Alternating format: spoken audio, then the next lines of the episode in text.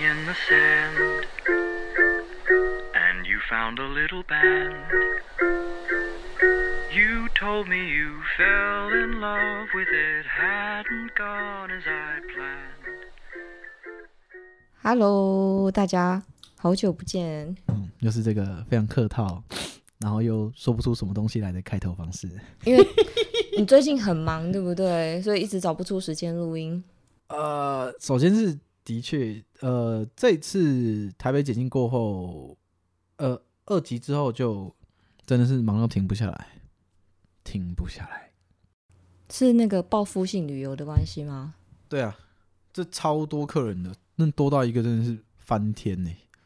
所以现在住饭店算是比较划算吗？还是你们有恢复原价了？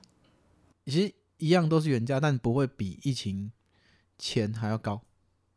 嗯，对，因为他现在制定，他一样嘛，他方案他方案一样很简单，就是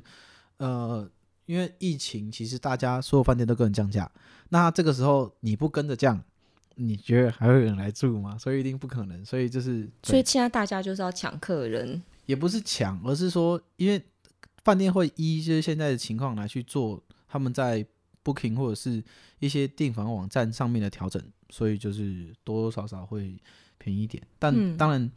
要达到每个人符合的这个金钱价格，当然还是有点差距。哦，像我前一阵子就有去嘉义住宿、欸，嗯我去住那个 Hotel Inn，然后，呃，他们现在我当天去的时候是周末，还是没有什么客人，是不是有人上报道啦？对对对，然后我有帮他们拍了一个宣传，就是他好像弄一个有点像是赏樱花的那个主题的拍照区，然后可以穿着和服体验那种伪出国的感觉。好，啊，麻烦那间饭店等下把支票寄过来，谢谢。后来帮忙拍了照以后，饭店就是有送他们有那个英国进口的沐浴乳，嗯哼就是一整套这样子哎备品送给我们当做小礼物。对啊，然后上了一些出了台湾人贪小便宜的习惯了。哎、我去饭店，我其实经常也会把那个备品带回家，当做是一种体验饭店的延伸。那当然，它如果是粘在墙壁上，那就没办法，我不可能自己还拿那个小罐子去 装，有没有？嗯，我们今天其实想要讨论，就是一些光头之前在饭店工作的一些想法，还有跟我们报告一些平常大家比较不知道的饭店秘辛。我的饭店人生，嗯，血与泪啊，真是。像那个，我觉得早期在住饭店的时候，其实很单纯呢、就是单纯只有住宿，然后另外顶多就是包含可能那那个叫什么一博一十或一博二十这样子。然后后来去住饭店，我发现大家就是也会把一些周边体验都结合进来，比方说什么一些 DIY 课程啊，或者是说像我去住那个饭店，它就有地方名产的贩卖机。就你等于哦不用走出饭店，你就可以，也不用去外面排队，你就可以买到那个你原本要去的那个地方的一些食物，这样子。纪念币那类的东西吗？呃，没有，就是它它是食品，可能是哦一些什么肉松，对对对，或是说一些呃那种酱料之类的特产，他直接就在饭店的那个制饭机就买卖了。其实聊到这个东西，我相信应该很多人都会发现，就是以前的饭店跟现在饭店，我说的饭店不是 motel 是 hotel，那差别就在于说，早期的饭店就是只提供一个，比如说旅客或者是你呃有外国人来台湾玩，提提供一个休息的地方，然后之后隔天再去你要去的地方。但现在已经不太一样了，自从选举过后，那年应该是我退伍那时候那一年吧，就是我们的绿营执政开始，然后陆客观光陆客都不来，然后那个时候就已经开始各大饭店都开始转变形态了。像之前报道很红的什么日月潭啊，什么游览车，然后卖什么茶叶蛋的，通通都倒了，嗯，然后小民宿也倒了，他们因应那个陆客的那些周边周边的那些商家，通通都支持不下去，因为他们也没有没有客人来支撑他们，他们就活不下去。嗯，所以就早期其实饭店有一整套的营销措施，都是针对陆客，就是团客对，为主。然后现在我像我讲到那些东西，感觉它是比较针对那种像我们这种散客自由行的，就变得我们不用他已经帮我们规划好，或是说就是原原本就有配合一些业者有相关的行程，可以在饭店就提供给我们。对啊，因为现在都接国人比较多啊，就是台湾人自己接台湾人旅游。那你想想看，你你你自己开车出去，你一定想要知道我附近哪里可以玩，或者是我哪里可以带小朋友去骑个脚踏车。那这个时候，如果我住的饭店能提供我相对应的资讯，那一定是非常好的。所以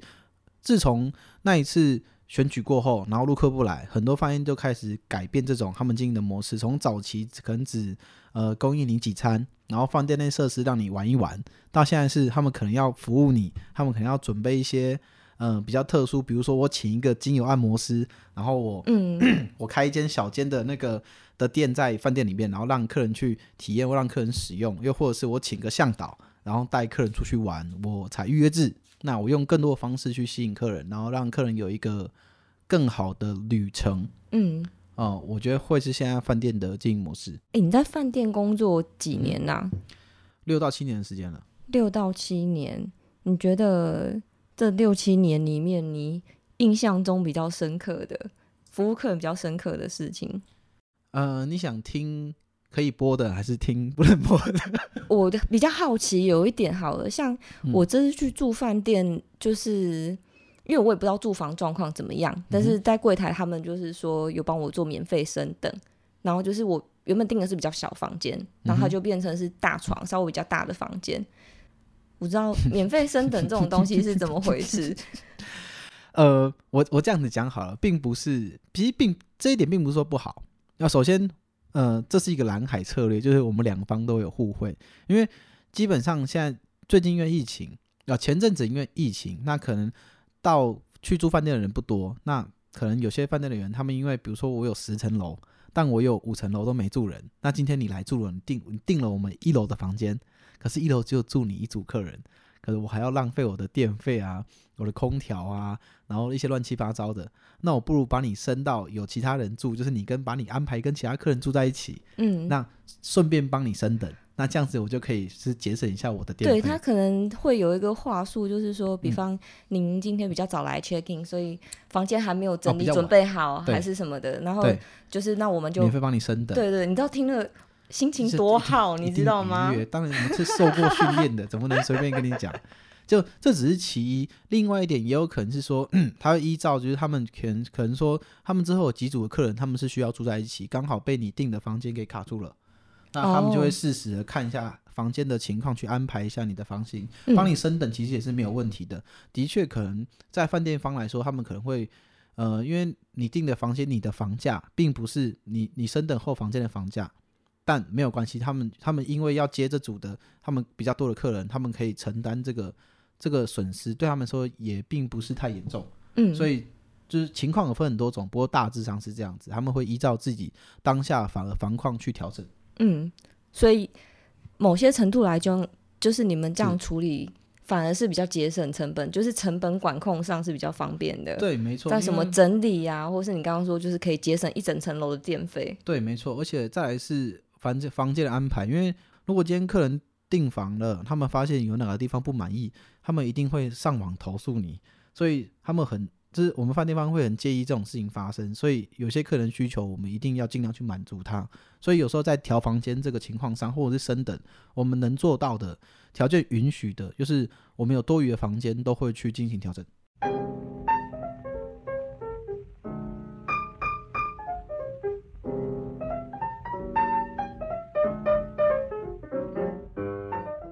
像我住饭店蛮多次，但是有一个东西我一直没有使用过，叫做行政楼层。行政楼层，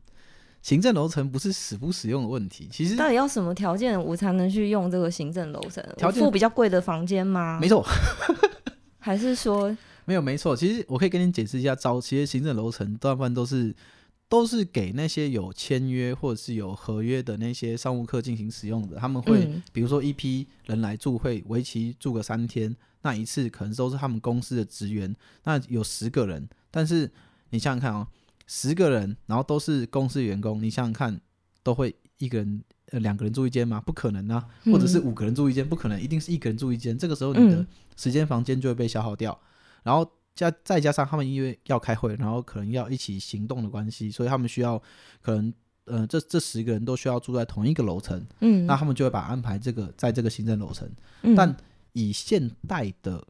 行政楼层来说，都是指比较高级的客人，比如说嗯。他付了比较多的钱，然后他们的行政楼层基本上都是会有客厅，嗯。就呃，行政楼层的房间都会有客厅跟比较大的浴室跟比较大的内部居住空间，哇就是条件跟公寓很像，嗯，一般房间它就是客房不会有客厅啊，就跟就跟他们会把房间进行分等级的道理是一样的，就嗯。可能说，今天如果有一批旅行团团客进来，那呃最多最多饭店的安排的方式一定是把它安排在楼层最低的房间，对。因为楼层最低的房间房间数多，那房间的平数可能没有这么的高，对，对，那房价也不会这么的高，嗯，对，然后如果把你安排到行政楼层，行政楼层一般来指都是都在高楼层，对，一定是在高楼层，第一个视野比较好。哦，再是，你知道为什么饭店对于饭店来说，高楼层的房间都是比较昂贵、房价比较高的吗？嗯，我听过两个说法。好，说来听听看，第一个说法是，首先我们要把建筑物建得比较高，需要花比较多的成本，然后我们要把那些比如说你看到的床、那些器物跟一些管线，然后都安排在比较高的楼层上，那个是需要比较多的庞大的人力跟跟条件才能办到。好像也有那个高楼层水压比较够这个说法，对，有吗再另外一点是楼层比较高，那它的视野条件就比较好，所以它的房价也会相对的比较高。嗯，隐私也比较够吧？对，没错，这是第一个说法。嗯 然后第二个说法是因为你看楼层比较高的地方，通常他们因为楼层高楼层，他们都会做一些比较大的房间，嗯，所以间数会比较少。嗯也就是说，你你可以去看有些饭店房间，他们的设计的的点都是说，它在低楼层的房间数都比较多，对，可能是二十间，但楼到到了行政楼层就变只有十间，那嗯相对应来说，它的房间就比较大，那一样房价就比较高，嗯，就这样子，就是看它设计的概念是什么。还有一个东西我也是没有用过，就是我常常要在睡觉的时候才发现有一个 pillow menu，哦就是枕头还可以选它的什么材质啊、软硬度这个。对，我那个是在我那个就是很像点餐，我是像点餐这样打电话去跟服务人员订说我要哪一个枕头对，吗？没错，我们最我们最讨厌你这种人。我实在很想用用看，但我发现它的时候好像都太晚了我。们柜台的妹妹会用很耐的声音说：“好的，没问题，那我等下帮你送过去哦。”然后我们那个帮你送的人就是在心里骂说：“妈，要给你你晚上做噩梦。所以他通常怎么点？我要两颗就是偏硬的枕头，然后两颗几号枕”头没有，？基本上你要看啊，因为一般来说的 p i r a menu 它里面都会有大概三到四种让你选。对如果你本身是属于那种我会过敏，我是那种嗯高度、我对空气过敏，啊，没有这太夸张。有些客人他们会，我们饭店大部分时间都是羽毛枕，那羽毛枕并不是什么你看到的普遍的禽类，什么鸡啊鸭，不是，嗯，大部分的羽毛枕都是鸟类的羽毛枕，那是属于水鸟类的羽毛枕。那有些客人会对这个这种枕头会过敏，那我们就会帮他更换，进行一些比如说棉枕、乳胶枕，或者是呃有些客人喜欢植物性的枕头。嗯什么叫嗯植物性的枕头？比如说里面可能是一些一些干茶叶，对不起，对，哎茶茶叶枕，再来是荞麦枕。茶叶，我只想要就是以前长辈会用 茶叶装进枕头当那个枕芯，就是饭店也有茶叶枕。就是要看，有些饭店是有这个，我都我都我都有做过。嗯，那有些客人说啊，我不我我脖子太软，我不喜欢睡太软的枕头，我想要硬一点的。那我们就会跟客人推荐说，那你可不可以用一下我们的那个记忆枕头，或者是我们有荞麦枕，因为荞麦它嗯是一颗一颗比较硬的嘛，哇客人躺起来就会比较舒服，就会提供 Pure Menu 给那个客人选择。嗯，所以基本上只要数量是够，我们饭店方就会出借。是不是也有他 pillow menu 可能没有秀出来，但是其实有特别要求客人，你们还是会帮他做这个服务？有的像一般还有那种抗菌枕，或者是比较特殊的棉被，就是呃那个我记得它名字叫做科技棉被，它是一件，因为有些客人他会嫌我们的棉被很重，他哦，晚上、对，有时候我觉得棉被太热了，对冷气只好开的很强。对，没错，他们他他可能觉得棉被很重很热，那他他他晚上睡觉他会有翻身的习惯。有些客人想要比较轻的棉被，我们其实也有，但是 menu 上并不会有。嗯，不过基本上如果你有想要的条件，你可以问一下，所以你连棉被都可以换哦，可以的，这个真的不知道、欸，没问题，都可以进行更换，好酷哦。这还好吧？我以为就是，嗯，因为像我住饭店就是很入境随俗，大部分会考虑到就是说一些基本的东西它的品质好不好，比方说有没有免治马桶啊，然后它的吹风机 风力强不强啊，饭店有没有浴袍可以穿我是等等，没有这个烦恼啦。就是我好像比较少讲究到说我还要去换枕头跟棉被。有些客人对于睡眠品质很要求的这一点哎、，我是觉得床很重要，但大部分的那个饭店五星饭店的床，我觉得睡起来都很舒服。其实呃，我我我在这边可以打破一下一般人的迷思，有有些人还是认为哇，我觉得席梦思就是好睡啊，就是那席梦思的床一床的好好几万，很贵那种。像斯百灵好像也是就对，那像两像大品牌。对，没错，像这种嗯品牌并不是一定就好，所以那个都是看每个客人的使用习惯。再来是，我们饭店方都会呃每个一年四季会翻四次的床，嗯，就如果有些人都会知道 那个翻床的意思是什么？就是把它整个对，没错，就是 upside down 这样子吗？对，没错，饭呃饭饭店的床其实跟居家床是一样，分为两个结构。第一个是那个床座的部分，嗯它就是一木头座、塑胶座，随便，反正它它是一个床座，它就放在那边，嗯，上面放床垫。对，那床垫你躺久，因为它里面是弹簧还有海绵，它会变形，所以这个时候为了要防止它过度的变形或者变成一个形状之后，呃，基本上它的床垫都会有分成四个角，分成不同的季节跟方位，它都上面都会标示。一月份的时候就会翻到一月份的那个位嗯置，那这样你在躺的时候就不会有它你躺到那个产生形变的那个感觉。哦，原来你们连那个床垫上面都会有小记号。我是知道说，像那种备品嗯的浴巾什么，它有些会秀日期，就是月份，你会知道说这个是哪一批的这样子。对，那个太旧可能就会替换掉，所以连床都有。床也有，没错。嗯，毛巾也是一样啊，毛巾基本上一般的洗涤次数在六百次就要这个毛巾就要淘汰了，哇哦，因为毛毛巾如果它主要功能是吸水嘛，它上面会有毛圈，嗯。你，经过长时间久而久之的洗涤，它毛圈都会因为你你的洗涤，然后然后流失掉，就是它会变得很粗糙，并不像嗯。当初、呃采购回来的那么柔软。对，那洗过超过六百次，接近是四五个月就将近会，我们会进行整批的替换。嗯，对啊，不过替换下来的不会浪费掉，我们会拿来使用，怎么用？就可能就把它拿来当呃抹布这样子没错，我们会把它剪裁成小块，然后在边上把它的线会车一些不同颜色的线进行啊，标示，好可爱哦。，对，然后再把它拿来用，对，这个好可爱哦，用到真的破烂不堪再丢，物尽其用 哎。没错，那个很嗯贵啊，你说你们用的毛巾吗？对，一批这样整批下来至少也要，如果你是两百间的房间，每每一每一个那个像我们那个大浴巾，大概一一个都是多少钱的？那个要看，如果基本上，嗯，好像不太能讲，不过对，因为你们是大批采购嘛，毕竟跟我们在那个床具店买是不一样。像这个内部的价格的话就，就不方便透露，所以就、嗯对，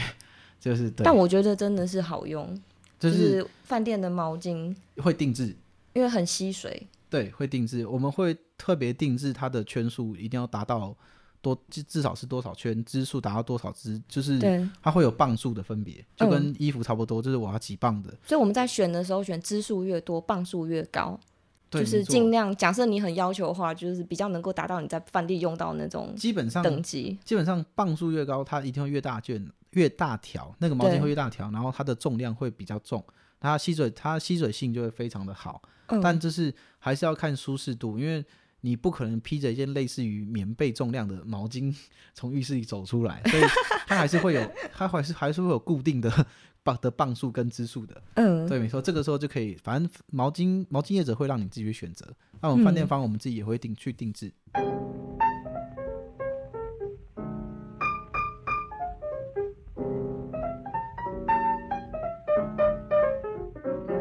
那我想要问一下，像你有接待过名人吗？明星？我想一下，谭咏麟、那英还有谁？呃，南非总统就这三个。南非总统。对，当初不知道为什么他来，好像是外嗯交还是什么，当时的那个外交什么关系，他哎、来。听起来很酷哎、他他的他最酷的是他的保镖，他保镖有十几个，都住在他的隔壁。嗯，但凡你想要进去打扫，你都要先经过保镖们的这个手部盘查。所以那个名人跟一般人的服务有什么不一样？从他们 check in 到，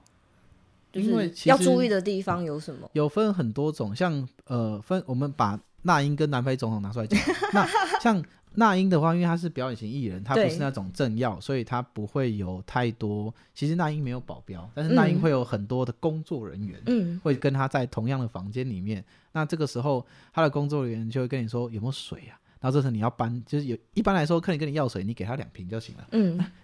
他的工作人员跟你要水，你可能要搬两箱进去。嗯然后客人他工作人员就会问你一些比较奇怪的问题，比如说我可不可以在哪个地方，我要拍摄什么东西，嗯，或者是怎么样怎么样的，这个时候都比较麻烦要去汇报。嗯但是南非总统都不一样，南非总嗯南非总统的话，是因为那个时候是呃他的过程会比较严谨，比如说你要进房间帮他做某项服务的时候，你需要先经过搜身，然后、嗯还要验证一下你的身份，所以你的嗯。名牌什么都要带好，而且你也不能单独进去，不能单独进去。对，你必须是成群结队进去没有啦，没有成群结，至少是你旁边至少一定得跟着一个，嗯。应该是说你会跟着你的主管一起进去，不是你、哦。主管跟着你，对、嗯嗯。对，差不多是这种这种，这严谨程度是不一样的。嗯。嗯，然后你有讲到说他们好像会配一个什么私人的管家嘛？就只有南非总统有，其实因为嗯那个时候南非总统他是那个阶段是非常呃新闻也有报，因为很多嗯记者也有、也有到我们饭店进行拍摄，然后还要访问这位南非总统，所以那时候饭店方有安排了呃早上也有早上一位，晚上一位，就是我们自己工作人员的管家给他，嗯然，后他就会负责他的饮食起居这样。所以管家应该要精通蛮多国的语言，呃应该是说那他要会什么东西？其实真正的你们在，因为我读书的时候，其实就已经有教到管家，他这个其实他是有适当的国际证照的，他是有一个，比如说他是一个白手套的证照要去考核，所以嗯你必须要，你可能就像 你网网络上其实都可以搜到，你至少要会，你至少要会什么品酒啊，然后一些，然后那个餐服至少要达到嗯。什么样程度，或者国际礼 仪，，对或国际礼仪，嗯。甚至是一些那个叫什么什么什么鉴定，或者是嗯。一，些比较我看他还要懂珠宝的，嗯。然后呃，懂不懂珠宝我是不知道，因为我没上过，我只知道他需要经过一连串很严苛，甚至是嗯国际认证的、嗯。的一些证书，你才可以拿到这个资格。嗯，但是我们饭店方没有，我们是请外面的人。哦，所以是特别聘请一个管家，对，没错，嗯，早上一位，晚上一位，因为他住的时间其实并不是很长，对，他就只服务这位总统而已。对，没错，哦，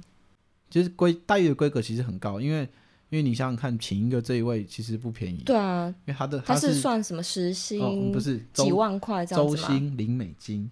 像那些总统的话，他们来会像一般人这样子，就是直接大拉拉的进去饭店，然后大家列队欢迎这样吗？没有啦，基本上其实总统来的时候，呃，在他 landing 的那一刻，其实已经、嗯其实已经媒体就已经有接到通知，所以一般来说，他们车过来的时候，因为他们会有专人接送，所以阵仗都非常大。他们一到拉比就开始已经有接受一连串访问，所以阵仗非常大。嗯，但是如果是那种，比如说，我记得那英那时候来，他是有演唱会，所以他嗯来的时候其实挺隐私的，而且他住的饭店，我们饭店方也要是其实是有义务帮客人保持他的隐私，他来的时候就很低调。你要怎么保护？一般来说，也不是那么多饭店都会有秘密通道，大部分大部分饭店的秘密通道都是他们自己私人内部的一些那个员送工的那员个，工送货的电梯，或者是员工在使用的电梯这样会不。够体面啊？像你像你知道的 W Hotel，他们其实就有一个嗯专门，比如说他们会有 room service，会帮你送红酒啊，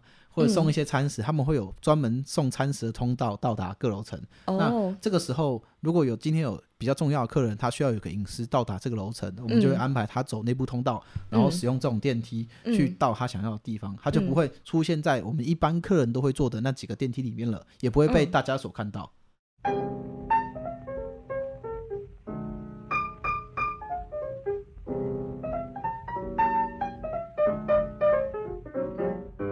我刚刚有想要问一个，有没有啊发生过比较奇怪的事情在饭店，就是在工作当中？嗯你想要听 可以 可以播的还是不能播的，还是那种问题？听听看，有没有遇呃到那种很离奇的那种住住客？遇到很离奇的住客哦，我曾经做过一间饭店，它里面有一个很特别的一个客人，嗯，然后五星级饭店，不是是一般的小饭店，是我刚刚开始商商业的，对，没错，嗯是我刚进入饭店。店这一行，然后他不知道那个客人，他不知道什么原因，他这个他在这个饭店住了接近五个月，五个月啊，，对，五个月。哇，然后我只有进去过两次。我第一次进去的时候，我 我傻，我基本上我傻一个礼拜。他的房间什么都有，有嗯，衣服，有有有观星望远镜，然后有杂物，有电脑，乱七八糟什么都有。哇塞！所以它外面是都是挂着环保卡这样吗？就是对请勿打扰没有，他的牌子。就是没错，它都是亮着那个 “do not disturb” 的灯，就是你打死都不能进去。你唯一能进去的是，你只能陪同主管进去。它的规格待遇堪太比南夸张非总了统。真的五个月只进去两次，他真是很神秘，可能他好特别哦。后来我知道是因为这个客人他跟我们的这个饭店的老板是好朋友，然后他们有这个，是要反正被老婆赶出来，我不知道，我不知道，离家出走，然后住在饭店里面。另外一个是就是在那个还有录客的时候，就是常常会碰到一些录客会做了一些比较脱序的行为，比方说就比如说客人喝醉了酒，然后然后躺在走廊上睡觉。躺在走廊上睡觉，对，就早上我可能七点上班，我就一一到一到公司，我就发现奇怪，怎么这个地毯颜色不太一样？不对，那是一个 那是一个差点踩人，到他，对，那是一个人，然后，然后我发现，他就把他叫醒，他说他他喝醉了，然后重点是他住哪一间他也不知道，太好笑了，居然跟地毯融在一起，也太好笑了。对我我我我想是不是是我没睡醒还是怎么样？就是他到底是啥？然后 再来就是等到没有陆客开始有国人的时候，就是开始出现了这个我们台湾的标准奥克，那奥克就会跟你要很多我们的东西，就是大概是这样子啊。哦，有遇过那种吗？就是比方说把备品干回家，然后很夸张的状况。有啊，最多什么杯子啊、盘子啊，拿来装水果的盘，还有吹风机啊。我是没有这烦恼，因为我不吹头发。可是，一般来说，你们在饭店看到那种固定式的吹风机，嗯它会架在那个浴室的墙壁上，它就是锁住的。你光想就知道，如果预防被干走，对，但是有些饭店它为了让客人有比较好的这个吹头发的体验，有些客人就喜欢一边吹头发一边看电视嘛。嗯他，就说啊，有没有那个那个我可以拿着的吹风机，我不要固定式的。对我常常也会觉得很烦，就是为什么我只能在那个地方吹头发，然后另外就是风很小，通常饭店的那个固定式的风都很小，然后我头发是长头发，要吹好久。因为其实你看到饭饭店那种固定式的，台湾在台湾有的品牌，其实他们都是做比较小功率比较小的，嗯，就是它最大不会超过某个功率，所以它吹出来的风就是大概那个样子。所以很多客人会选择出去的时候还会带着吹风机，因为他知道饭店提供吹风机很比较简便跟阳春。但嗯，现在五星级饭店还是或者是三星四星，还是有些饭店他们业者他们的 sense 会好一点，他们会提供客人没有固定式的吹风机。嗯哦那可当然一样，这个不会到太豪华，因为嗯，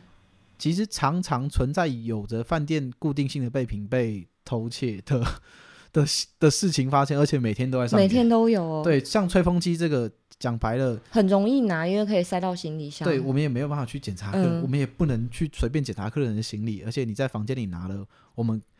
我们其实会发现，但是等到我们发现的时候，那客人早就已经已经退房，不知道跑到哪里去了。嗯，像枕头的品质这么好，我也会觉得对啊，有没有枕头被干走过？有啊，很长啊，我们的记忆枕常常被干走记忆枕被干走，啊，或者是房间。那后来你们是怎么样？那个你们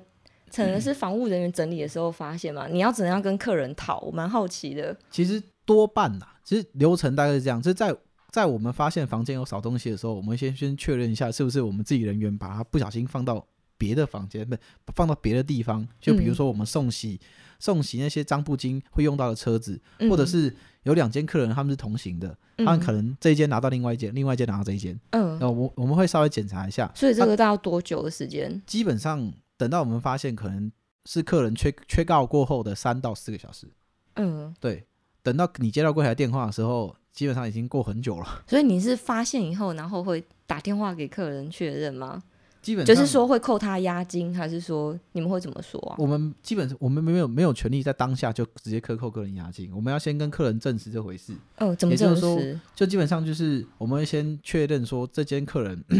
啊，他是他是订房者是谁，我们会打给这间这订这间房间的订房者，然后去联络客人，会跟客人礼貌性的说，哎，请问有没有在我们离开饭店的时候看到有关于我们饭店内的东西，比如说枕头之类的，我们会稍微提点一下，暗示一下客人，总不能直接说你是不是拿我们枕头啊啊 啊，是不是你啊？总不会这样子，所以我们会比较柔性软性的跟客人这个这个询问。那有些客人就是他会就是说，那我可以跟你们买吗？还是通常反应是什么？比较好的客人说：“哎呦，不小心拿到了，什么不小心拿到最好是，这个还是好一点的客人，嗯他也没有，我们也基本上不会跟客人当下就撕破脸说你这是嗯偷窃什么，也不会，一定是不会，不可能，我们也不允许做出这种事，那就、嗯，反正就请客人再寄回来，或者是怎么样。那有些客人，你可能明知道他说没有的话对？他如果说没有就没辙，真没辙，嗯因为首先，首先我们没有明确的证据指出客人到底有没有拿我们的东西，再来是，就是第一个我们没办法检查行李，再来是已经过了哦那个最黄金的时间，所以基本上都要不太到。所以说，并不是不能克扣客人押金，而是如果客人真的死皮赖脸跟你说没有，那你真的也拿他没办法，真的因为他已经他已经完成了我们这整段的交易，他退房了，他交钱了别人犯罪？是没错。大家以后缺枕头记得去住一次 W 不可以哦。这样，不可以这样子。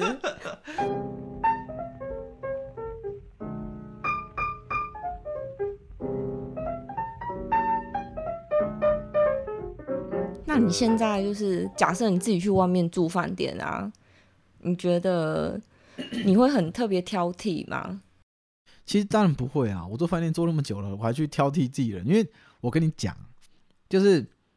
饭店业内其实被客人客诉是常有的事情，但最常发生的一件事就是被自己人客诉。被自己人客诉？什么叫做被自己人客诉呢？也就是说，当今天呃房务员在打扫房间，或者是柜台在 checking 房间的时候，哎，某个环节错了，客人进错房间了，你 checking 错房间，或者是你打扫的哪个地方不干净了，被自己人发现了，然后就被自己人举报。嗯所以饭店内部就会进行，比如说要写事件报告啊，或者是控嗯年终考核啊、这种东西，这样叫做互相监督吗？呃，类似，没错嗯，，对，就会有会有这种情况发生，感觉压力好大哦，就没办法工作还要被同事抓包是怎么样？就最常发生的并不是被客人客诉，而是常常被自己同事给抓包，嗯，因为可能你的主管或者是你同事，这个你平常交集不够好，没有请喝饮料，感觉有一段黑历史、就会，中招哦。好可怕哦。我职业病是这个样子啊，就是如果我真的有机会去住自己同集团的饭店，或者是不同集团的饭店，我进去都会稍微看一下床那个床底下，或者是边边角角角落、啊。哎、我也会看床底下、欸，我会看他们有没有整理的很彻底。有时候床底下你会发现拖鞋，这个时候哇，这个对于房部来说是一件很严重的事情哦，他们就会被攻击的很惨哦。对，或是什么捡到别的客人的衣服，对，没错。其实这个很这个是非常，这个对于部门来说非常非常的严重。我还真的有做过这个事。我是在地板上做瑜伽，然后顺便想说，瞄一眼，我顺便想说检查一下地面有没有彻底清洁。嗯 那个其实我我讲我我会希望大家对于那个打扫的阿姨有点包容度，因为确实这个真的很辛苦，好吗？真的很辛苦，而且。诶大家都知道，现在的饭店 check in 时间已经改了。在我当时做饭店的时候，我从一天要打扫可能只要九间到十间的房间，到现在已经成长了数倍，嗯，就可能要十三、十四，甚至快要到嗯十五。哎、然后我想问啊，像我住那个饭店，常常 我会选那种有浴缸的房型，因为我家里没有浴缸，我没会想要错顺便泡泡澡，然后可以放空发呆。对，可以。然后我每次，可是我不管是什么等级饭店，我每次看到那个浴缸，我都会自己先冲洗一次，因为我会不放心，我怕说会不会就是比方说上一个人有用过，可是他可能看起来虽然干净，但是没有被打扫。哦，这个这个部分你可以放心，因为基本上在有关于房间内清洁的部分，都会有经过两次的检查。第一次是第一次就是我们房务人员进行整理，然后第二次会有会有再由阶位比较高的，像领班啊，或者是一些主任，他会进行房间检查。要检查两次，对，没错，就是我你打扫一次，会有人再去检查，彻底检查一次。就比如说我再去看一次床底，或者是我去摸一下你哪里。请问是戴着白？手套检查吗？呃，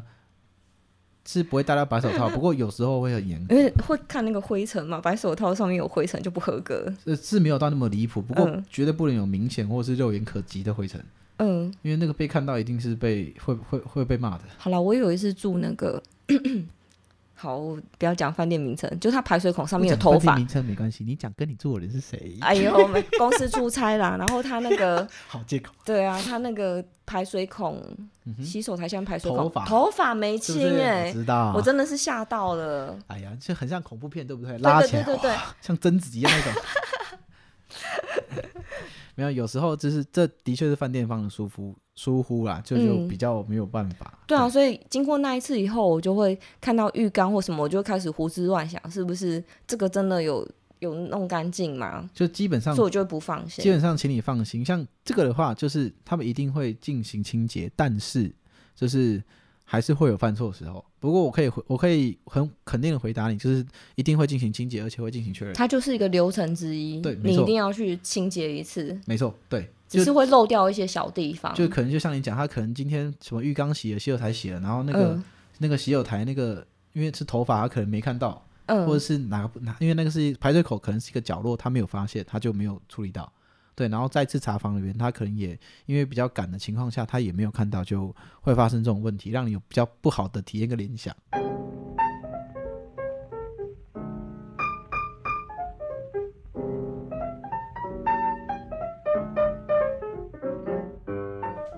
我觉得去一个饭店啊，我最喜欢的就是一进去，它会有一个好梦幻的香气，好梦幻，你是闻到了什么？像是很舒服的香气、啊，是不是烤？鸡？不是烤鸡啦，真的就是芳 香氛的味道。哦，香氛的味对啊，你。知道那个，因为饭店都是通常都是挑高，空间很大，然后我觉得感觉就是很砸本、砸成本在那个香氛的部分。它那个东西是就是装那个芳香的喷雾在，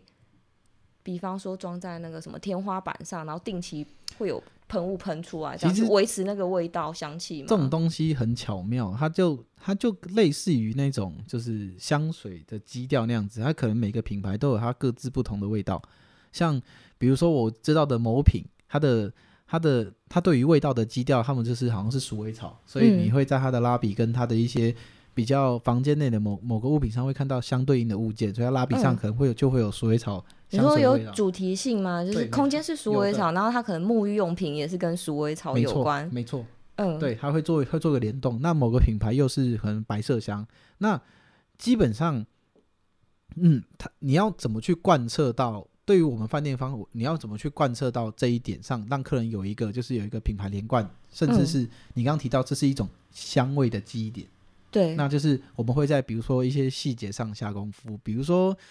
呃，你一进门的那个，你一进门，你一进到饭店里面的那个拉比的那个玄关，我们可能就会设置一台像你刚刚讲比较让人不容易发现的机器，嗯，然后它可能会定时定点会喷出那个那个气味，让你让你可以很浓烈的感受到。对吗？我想象是这样子啊。又或者是它、嗯它这个这个地方的空调是有连接到某个地方，它可以传出嗯。那这样是不是有人定期要去加那个，还是有机器自己会去补充？那个的话，就是我们人员会去维持，就后台，对，就看它是、嗯看它是像你讲要补充式的，还是说会经过我们我们每个一段时间要进行更换的。对，对，大概是这样。然后剩下来的话，像像某某饭店，就我熟知的是，他会在，因为我们我们拉比上都有座位给客人在 check in 的时间点，就比如说休息或者是等待 check in，、那嗯嗯他会在沙发上缝上那个，就在他沙发套的内侧、嗯缝上那个香水的卡片，怎么缝啊？嗯，那个很简单，那个有那个车台就可以缝了。嗯，特对别把卡片缝在沙发内侧。对，这样子它会从里面传出那个味道，让你更明显的去闻到，就是它它那个大厅那个白色香的基调。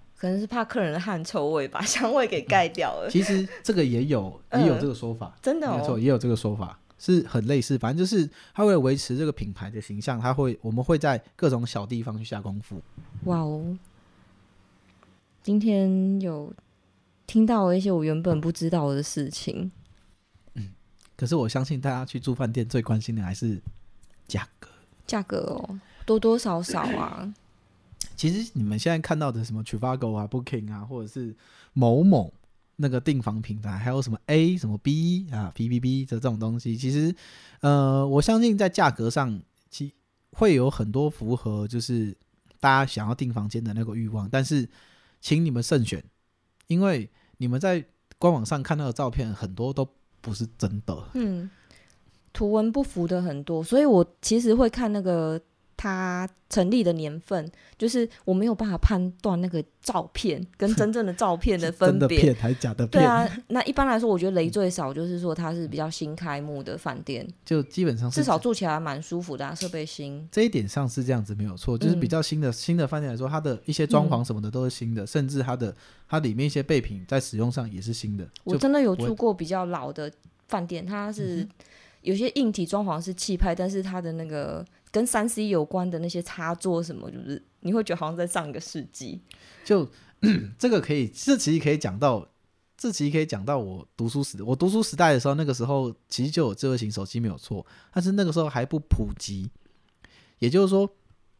在还没有那么多人有智慧型手机的时候，那个时候你想想看，有些比较老式的饭店，甚至你去住一些旅社，他们的床头柜上是没有插座的。嗯，他们插座可能都在书桌上，因为早期的使用习惯根本没有智慧型手机，他们根本不会想到在床头上附个什么插座，甚至没有网路线嗯。的插座，也没有那个 USB 的 USB 线，更不用想，嗯，因为我们现在手机充电都是 U USB 嘛。然后其实最近近期在疫情，呃，第一波疫情在去年二月的时候嗯。爆发，我记得那个时候因为疫情的关系，住客量急剧减少，嗯。所以那个时候很多饭店方就在趁机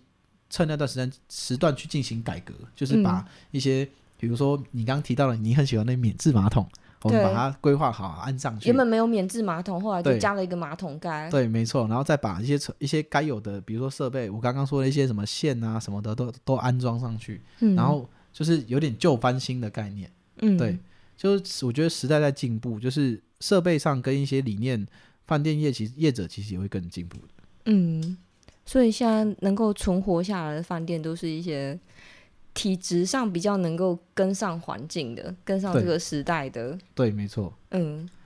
像基本上，呃，有些饭店你不要看照片，这样讲经历两次冲击，一次是陆客，一次是疫情，哎，对，没错。但呃，其实冲击的层面不一样，嗯，因为当初陆客冲击的层面是旅游形态的层面，对，但这是疫情冲击的层面是那个住客数经济的层面，也就是说，我现在连连本国的都对捞不到了。没错，连来源都没有了，啊这已经不是改变来源的问题了。我的是啊 TA 已经整个整个调换了，那我该怎么办？就大概是这个样子。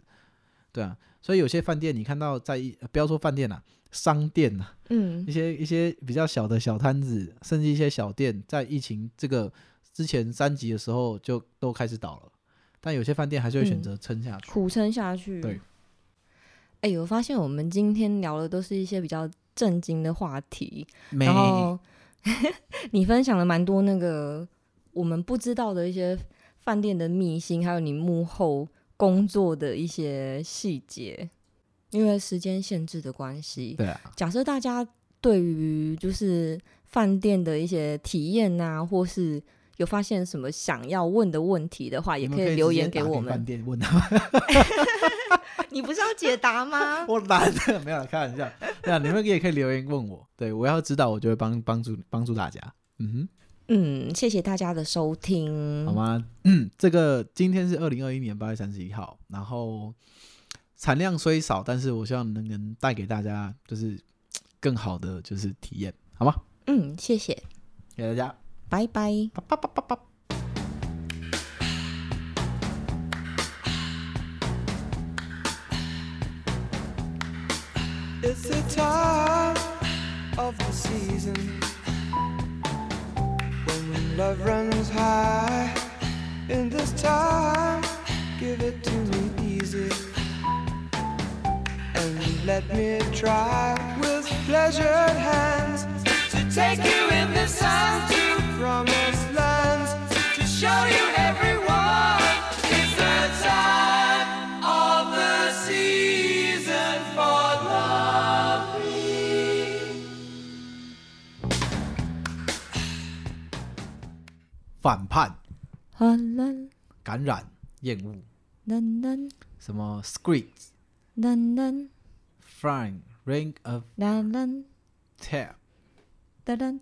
Right. And tail.